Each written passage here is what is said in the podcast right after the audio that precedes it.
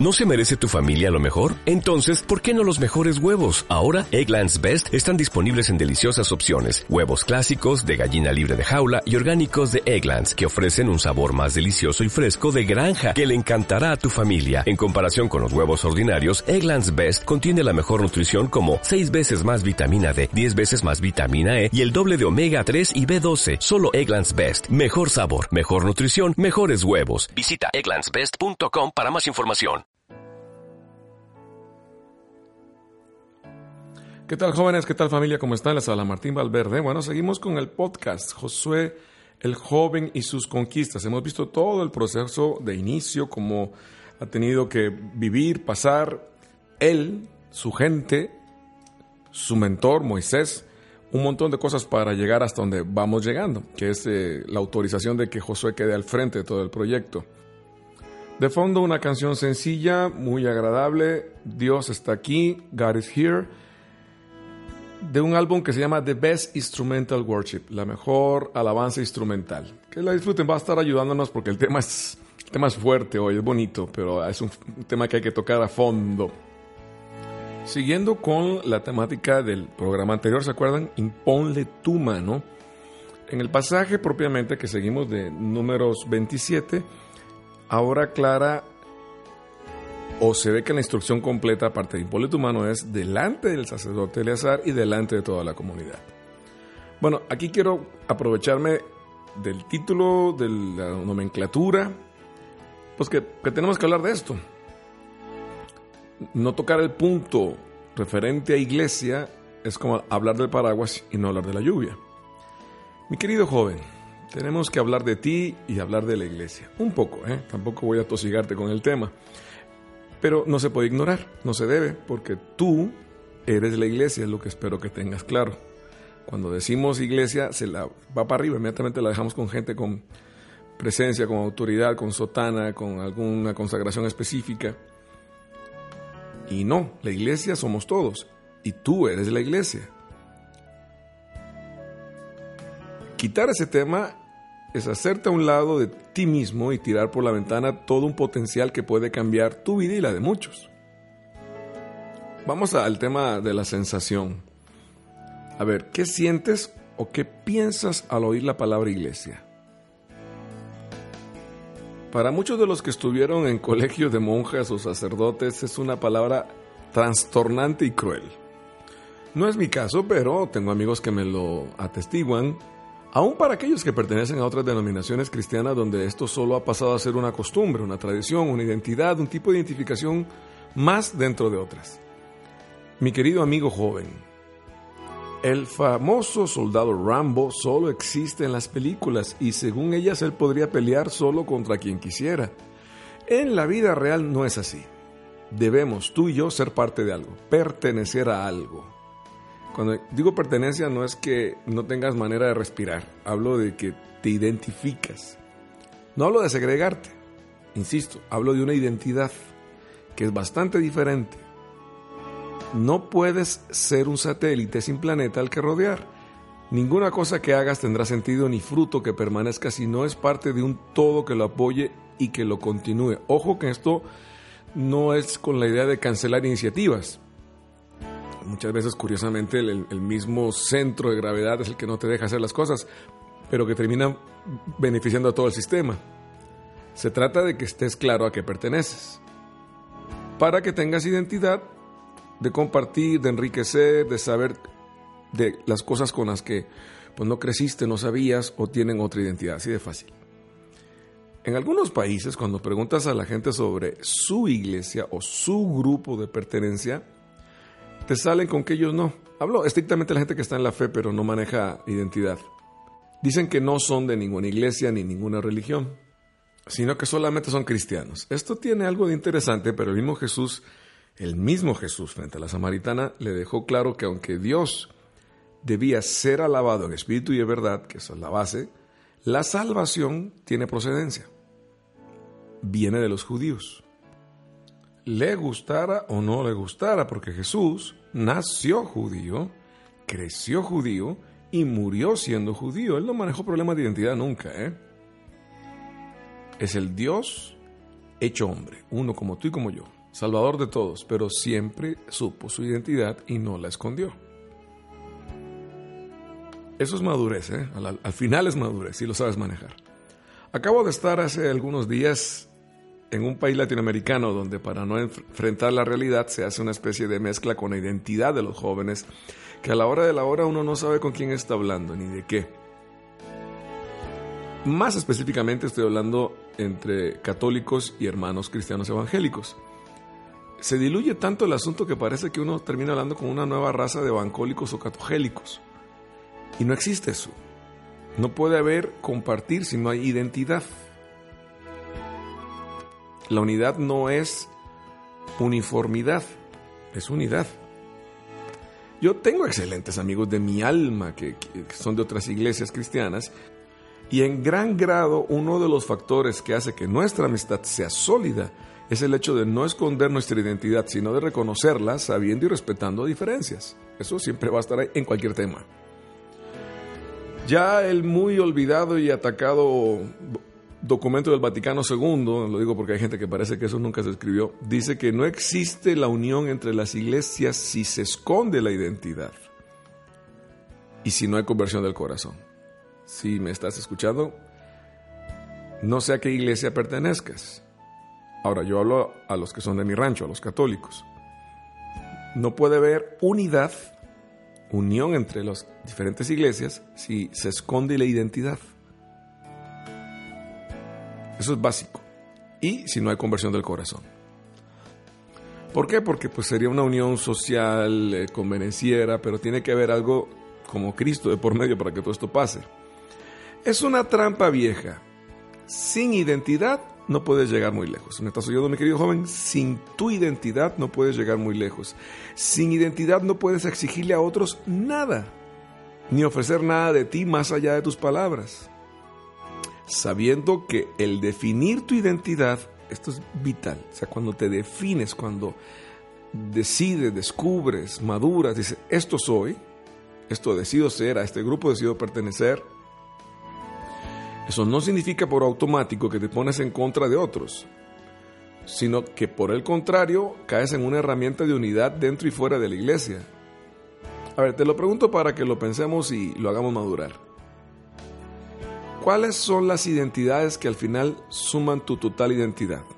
¿Sí, sí me explico? O sea, ¿cuáles son tus identidades que suman todo, tu, todo lo que eres tú? Todo tu tú. País, género, iglesia, profesión. Y una pregunta que no requiere una respuesta inmediata, pero sí una maduración como todas. ¿Perteneces, te identificas con algún grupo o trabajas en solitario? Sin señalar maldades o bondades. Simplemente es una pregunta para que te identifiques en esa área, para que quedes claro en esa área. Sigue pasando, ¿eh? Sigue pasando que muchos de nosotros estamos dispuestos a meternos en las cosas de Dios, pero cuando nos nombran las palabritas iglesia o religión, una especie de freno alérgico, básicamente es eso, se hace presente en nuestro caminar. Aclarando, que no está de más decirlo, que en muchos casos hay razón de conceder. Pero lo que no se puede hacer ni aquí ni en China es generalizar. No lo olvides. Decía el gran Agustín, el prejuicio es el razonamiento de los necios e ignorantes. No puede decir que todos son así o que todos han sido así. Que ha habido, lo habrá. No te preocupes. Pero la maduración significa poder encontrar ese tesoro más allá, esa luz más allá de las sombras. Tu iglesia, tu parroquia, tu grupo, tu comunidad será todo lo que tú quieras menos perfecto o perfecta. Si no, no serías parte de ella, ni tú ni yo, si sea de paso. Es más, quedemos claros, hablándole a los de mi identidad, a nuestra gente católica.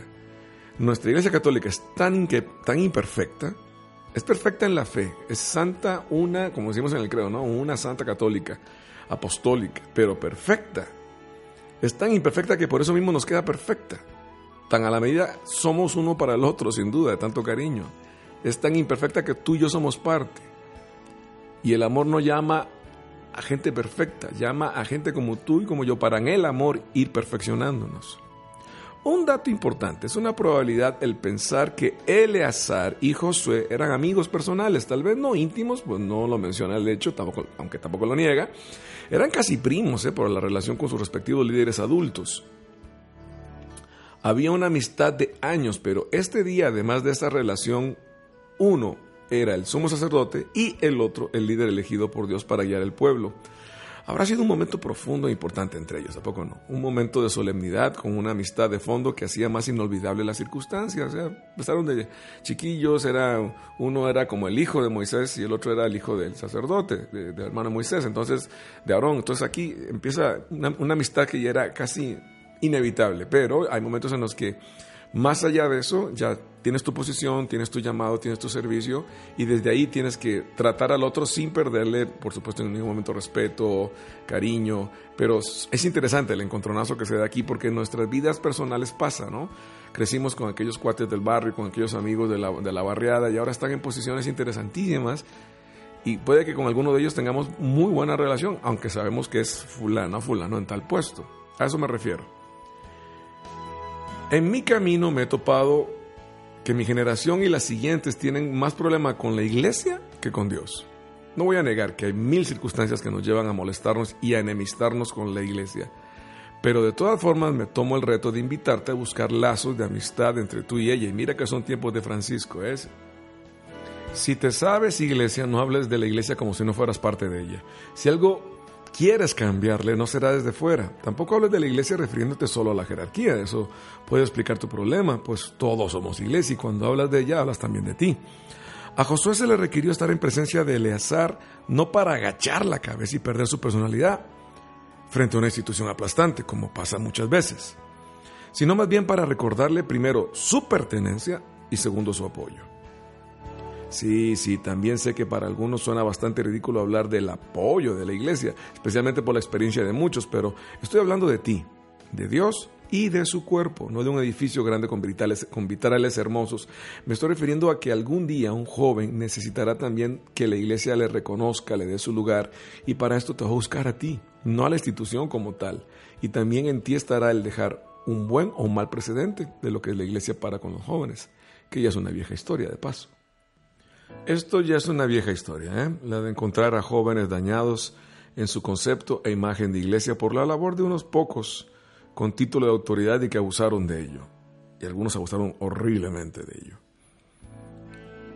En el año 94 el Papa Juan Pablo II sacó un documento donde pide perdón por los pecados de la iglesia en el siglo pasado, cada siglo con su afán.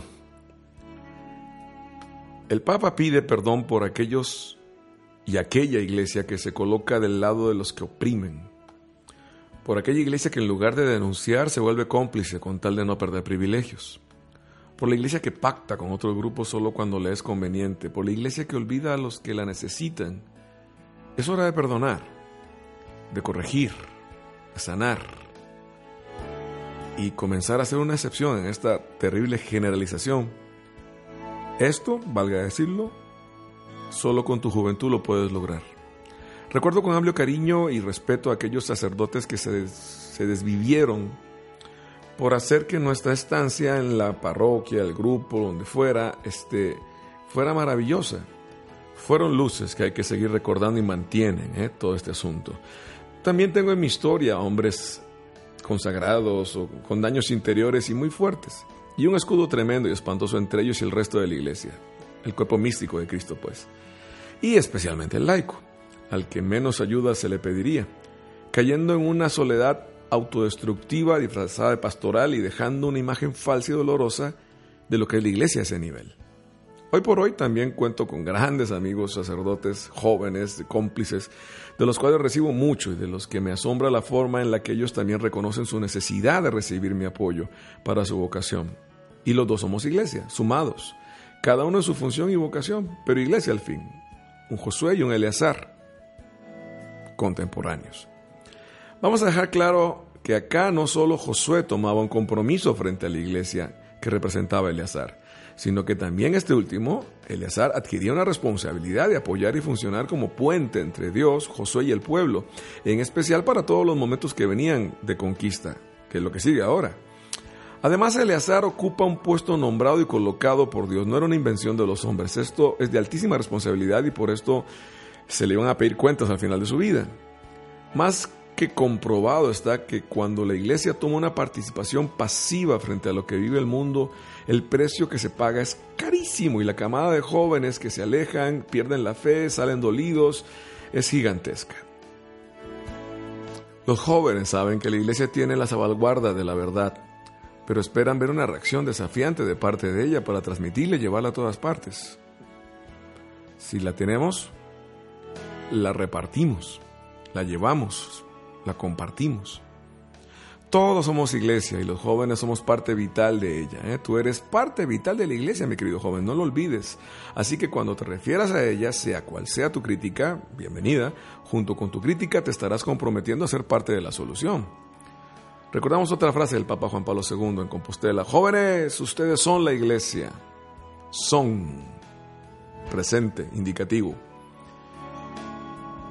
En los años 90, la Conferencia Episcopal Cubana sacó una carta llamando a las cosas por su nombre y ha sido impresionante cómo muchos han respondido al interno de aquella isla para esto. Hablo de la época de los 90. De hecho, alguna vez un joven cubano se me acercó y me decía al respecto, no soy católico ni pertenezco a ninguna iglesia, pero si su iglesia, si esta iglesia en particular abre su boca para defender mis derechos, estoy dispuesto a creer en una institución de ese nivel.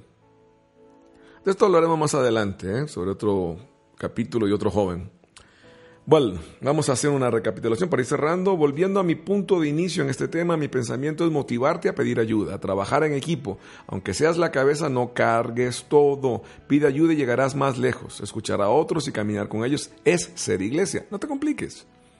Eh, detén un momento, para la marcha un momento y toma tiempo para perdonar a aquellos que dañaron tu imagen de iglesia. Solo así se puede continuar. Con ese lastre no se puede. En el 89 tuve un viaje a la Argentina, maravilloso, no, mi primer viaje, de hecho, mientras daba un retiro para líderes juveniles en aquel país, sucedió algo que marcaría mi vida para siempre. Al final de una charla sobre la iglesia, como esta que estamos haciendo ahorita, nos dimos un abrazo de paz entre todos los asistentes. En eso un sacerdote salesiano, tenía que ser, que estaba participando en la actividad, había de hecho como unos siete, ocho sacerdotes tomando el encuentro. Eh, se acercó y me dio mi respectivo saludo de paz. ¿Cuál no sería mi gran sorpresa cuando por su propia iniciativa me dijo Martincho, así dicen los argentinos a los Martínez, te pido perdón a nombre de los sacerdotes salesianos que te hayamos fallado por cualquier cosa en la que sin querer o con querer te hayamos hecho mal.